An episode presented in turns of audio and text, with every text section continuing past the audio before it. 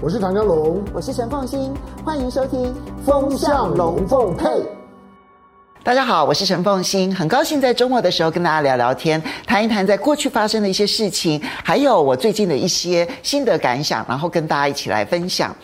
今天啊，特别其实要来谈的不是纯粹的新闻事件，而是要从一本书里头去看待未来的金融世界可能会面对什么样子的情境。好，今天这本书呢是。二十一世纪的货币政策谈的是伯南克谈联准会。我想现在大家对于联准会哈这几个字，好像 FED 哈都已经是如雷贯耳了。它的货币政策影响的不是只有美国，它影响的是全世界。而伯南克如果大家不熟悉的话呢，他是在二零零六年的时候接掌联准会的主席。然后呢，一直这个担任到整个的金融海啸结束为止，好，然后之后呢，就是由叶伦来接任，他来担任联准会主席。那伯南克呢？他是一个非常知名的经济学家。好，他不是因为联准会主席而知名，他原本其实就是研究呃一九三零年代美国大萧条而知名的经济学家。他同时也是一位呃非常主张用凯因斯学派，然后来这个处理各种金融危机的重要的一位经济学家。他曾经得到诺贝尔经济学奖，所以他本来其实就是学。学养学识各方面非常丰富的经济学家，再加上呢，他在联准会任职的期间，刚好其实就是金融海啸，二零零七年八月开始，一直到二零零九年二月的这一波金融海啸呢，他是掌门人，联准会的掌门人。所以，当他来谈联准会的时候，我们就会有更深一层对于联准会究竟如何决定决策。当然，很重要的就是二零零七年到二零零九年的这一波的金融海啸，到底发生了什么事情，可能就会有更深刻的认识。这里面书的内容非常非常的多，可是因为最近呢，有金融风险开始快速的上升这件事情，所以我就特别想要跟大家谈。金融风险与联准会，我们现在如果谈联准会的时候，大家如果看新闻都会觉得说，哦，联准会现在好像就是要去稳定物价，然后同时呢要顾虑失业率不可以快速的上升，所以它有所谓的双目标。物价稳定以及让失业率不可以上升，这两个目标，其实这两个目标有一点点这彼此之间相互矛盾，因为你要让物价控制得很低的时候呢，那么失业率可能相对会偏高；当你让物价稍微有一点点往上涨的时候呢，那失业率才能够降到很低很低。那这个彼此之间的杠杆操作的最适配的水准，其实呢就是要由联准会来决定。但是，除了我们刚刚讲的物价稳定以及失业这件事情以外呢，联准会当初成立的目的其实就是因应金融稳定而来的，它必须要跟财政部一起合作，哈，所以联准会在每一次金融危机当中都扮演非常重要的角色，甚至我可以说，它的重要性还来自于几乎每一次的金融危机。都跟联准会的货币政策操作是脱不了干系的。其实，在书里头有特别提到说，嗯，之前呢，因为一九七零年代是全球。大通膨时代，好，那个时候呢，通货恶性膨胀的状况非常的严重啊。那么一直到了联准会呢，换了一位这个联准会主席，大家非常有名的福克尔呢，他上来了之后呢，将这个联准会的利率一口气拉升到百分之二十啊，才终于止住了整个的这个通膨预期。然后同时呢，也在一九八二年开始呢，就把通膨预期降低，通货膨胀水准就开始一路的往下降，往下降，往下降，往下降。但是降到了大概一九九零年这附近的时候呢，开始通膨似乎又有一点蠢蠢欲动，所以联准会呢就开始升息了。好，那个时候当通膨往下降的时候，联准会就开始慢慢降息，慢慢降息，慢慢降息。但是到了一九九零年代初期的时候呢，这时候通膨又开始出现的时候呢，你就发现说啊，那这个时候呢，联准会就必须要升息。他那一次的升息。所创造出来的危机不在美国内部，而是美国外部，一开始的时候是一九九四年的这墨西哥的债务违约，然后接着是很知名的一九九七年的亚洲金融风暴，再往后就是延伸出去的是俄罗斯的债务违约。其实这是一连串的骨牌效应。虽然看起来时间差距很远，但它的根源都是来自于一九九零年代初期，联准会开始升息，开始货币紧缩。那么这些危机都不在美国内部，可是当时联准会在看待这些危机的时候呢，他是不太能够理解这件事情跟他们的政策的关联性，而且他们处理危机的时候呢，他的基本原则很简单。如果会伤害美国经济，他们就要处理；如果不会伤害美国经济，他们就不会处理。譬如说，墨西哥的危机，因为借钱给墨西哥的主要都是美国银行，所以联准会很快的就动起来，然后去处理墨西哥的危机，否则伤害的就会是美国的银行。可是到了一九九七年亚洲金融风暴的时候，美国初步的评估就觉得，嗯，跟美国没有关系，所以他们没有任何行动。一直到隔年一九九八年，韩国几乎要破产了。那个时候呢，美国就发现到说，哦，美国的金融也会受到影响。那个时候，美国就出手去处理这件事情，然后跟国际货币基金一起合作来处理韩国的金融危机。而更后一层，俄罗斯的债务违约呢，也因为伤害了美国的金融圈，所以联准会要去出手。所以这个是联准会的。基本原则。那么，联准会升息，它的外溢效应其实常常是非常非常大的。从一九九零年代就是如此。但是，他们要处理或不处理的基本原则就是：美国会受伤，或者美国不会受伤。我觉得这合理，因为它终究是美国的央行。虽然它的升息或它的降息常常会外溢到全世界的金融市场，可是。他终究是从美国观点，然后来看待他们到底该出手到什么样的程度，这点是我们必须要谨记在心的。我其实印象很深刻，因为《经济学人》呢前一阵子也有一篇小小的专栏，提醒全世界，当全世界发生了金融恐慌的时候，美国一定是从美国的利益来做它的货币政策。绝对不会考虑其他国家的。我觉得这一点呢，其实跟伯南克在这本书里头所讲的观点其实是相互辉映的。好，可是我们讲到了这个金融海啸这件事情，我这边有几个心得感想，想要跟大家来分享。因为我们现在在看待全球金融上面的恐慌的时候呢，我们大概都很受《大卖空》这本书以及它所改编的电影影响。那我们的重心点都是放在次贷危机，好，就是次级贷款市场，然后它的过度扩张，然后过度泡沫，然后所引发的一连串的金融危机，我们是从这个角度来看待。所以，当我们今天在看待整个的全球金融的事件的时候，我注意到了有一种评论，就是说，呃，因为我们已经没有次贷危机了，所以就不会出现二零零七年、零八年的金融海啸。那我觉得这个观点呢，是有它的不完整性，甚至有点偏差的。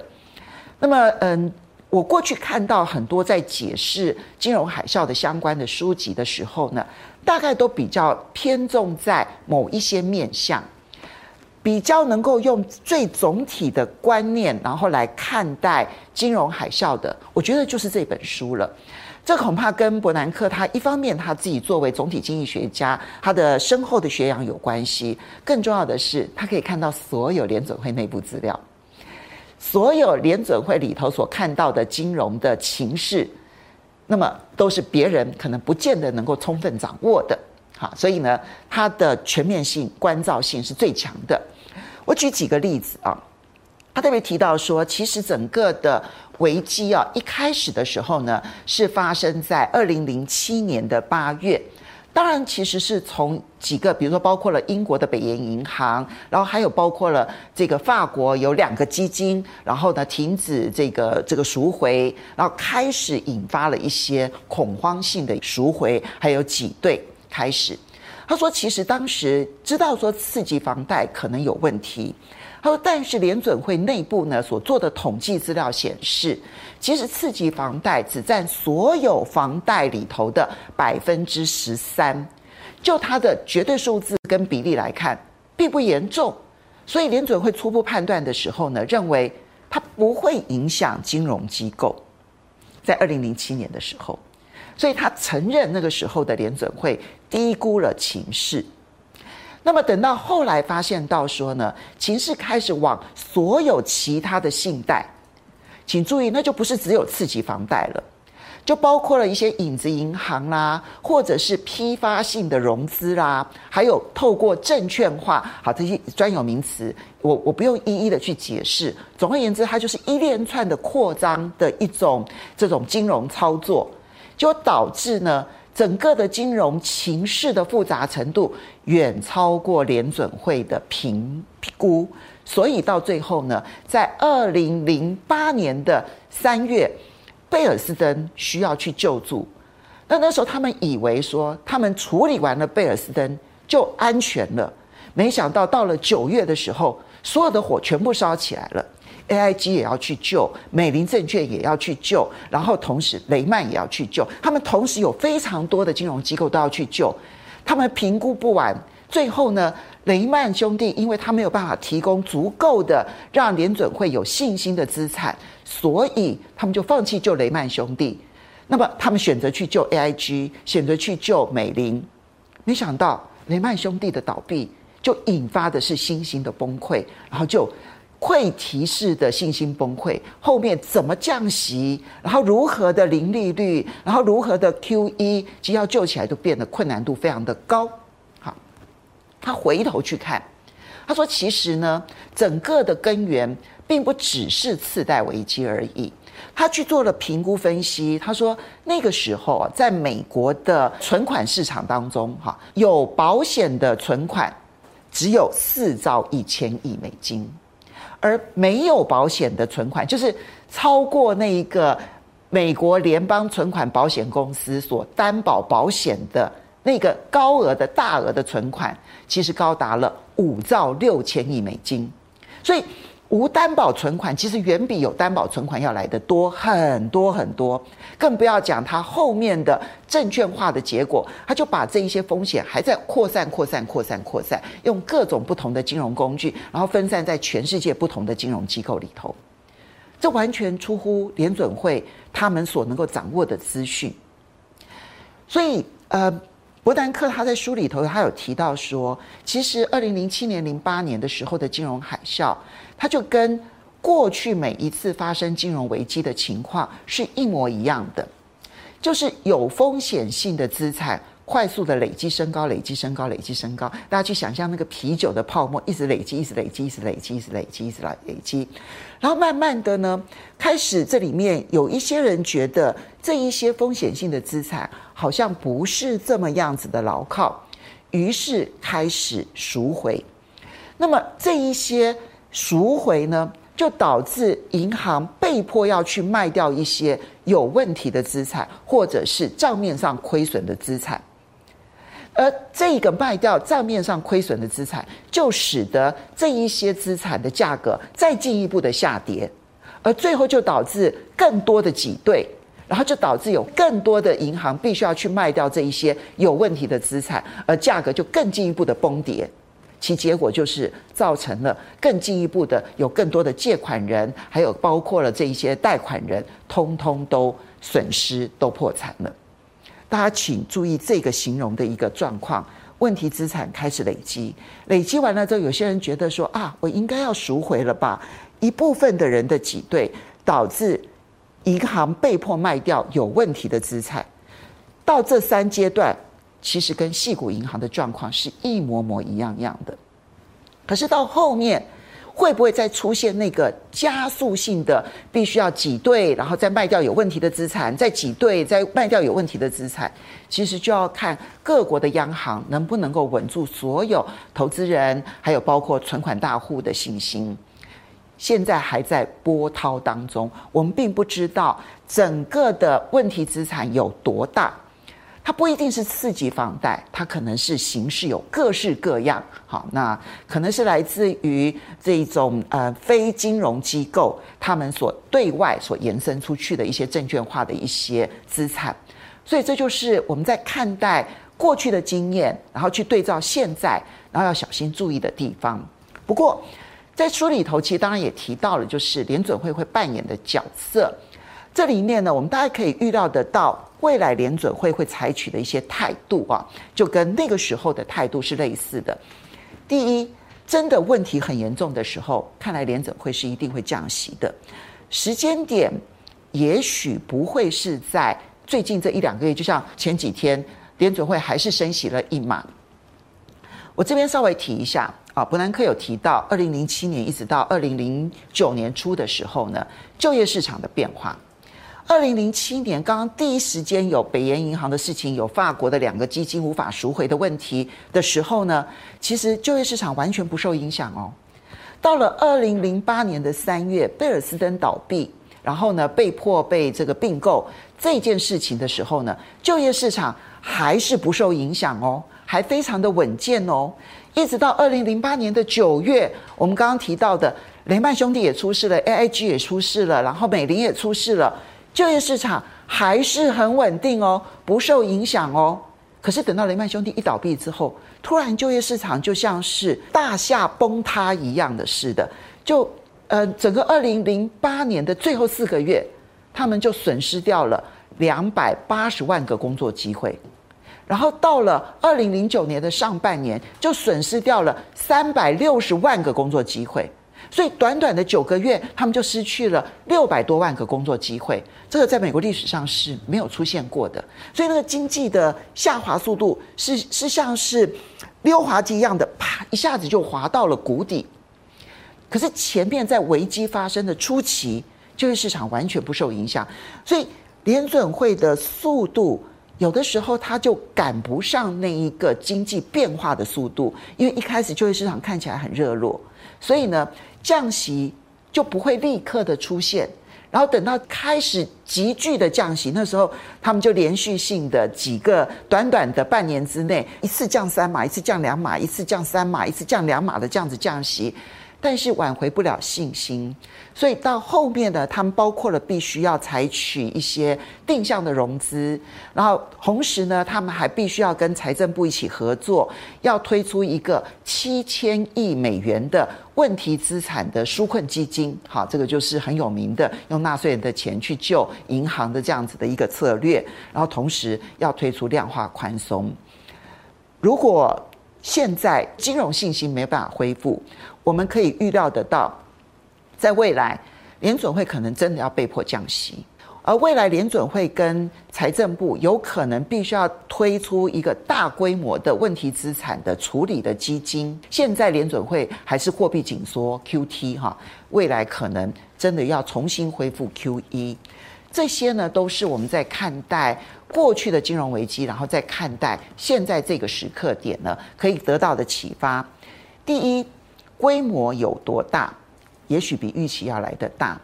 第二，联准会所采取的态度，我相信这一次会得到上一次的教训，会速度更快一些些。可是